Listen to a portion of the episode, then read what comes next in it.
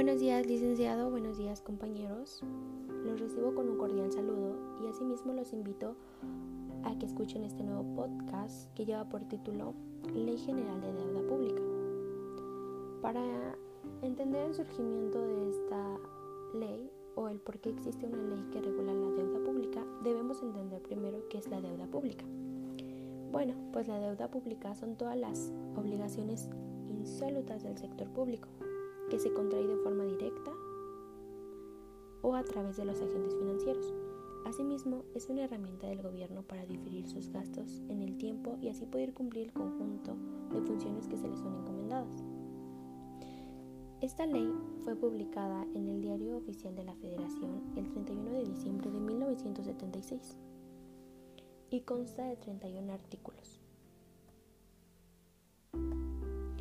Para entender el surgimiento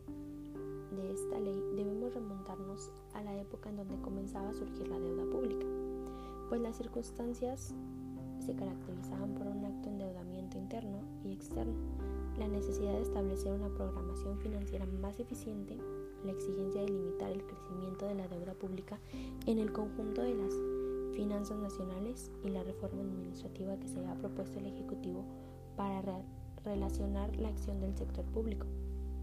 Habían hecho concluir al Ejecutivo una necesidad de promover la expedición de una ley general de deuda pública que recogiera las diversas disposiciones legales sobre esta materia y de tal modo que existiera con mayor claridad y comprensión las bases sobre las cuales el Ejecutivo podría concertar o autorizar empréstitos sobre el crédito de la nación y pagar la deuda pública de la Federación. La institución que regula esta ley de conformidad con lo dispuesto en el artículo 31 de la Ley Orgánica de la Administración Pública Federal es la Secretaría de Hacienda y Crédito Público. Esta dependencia del Ejecutivo Federal es la encargada de la aplicación de la presente ley, así como de interpretarla administrativamente y expedir las disposiciones necesarias para su debido cumplimiento. Como objetivo principal de esta institución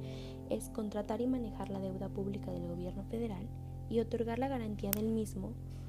para la realización de las operaciones crediticias que, se celebren con organismos internacionales de los cuales México sea miembro o con las entidades públicas o privadas nacionales de países extranjeros, siempre que los créditos estén destinados a la realización de proyectos de inversiones y actividades productivas que estén acordes con las políticas de desarrollo económico y social aprobadas por el Ejecutivo, que generen los recursos suficientes para el pago de crédito y tengan las garantías Esta Ley General de Deuda Pública tiende, en suma, a optimizar el uso de los recursos financieros que capte el sector público federal a través del crédito, tanto interno como externo. Y también busca asegurar los sistemas de información necesarios para conocer, vigilar y evaluar en todo momento la situación crediticia del país, con lo cual pueda lograrse una programación eficiente del manejo de la deuda a través de la doble metodología que se propone. La normativa por medio de las técnicas jurídicas que,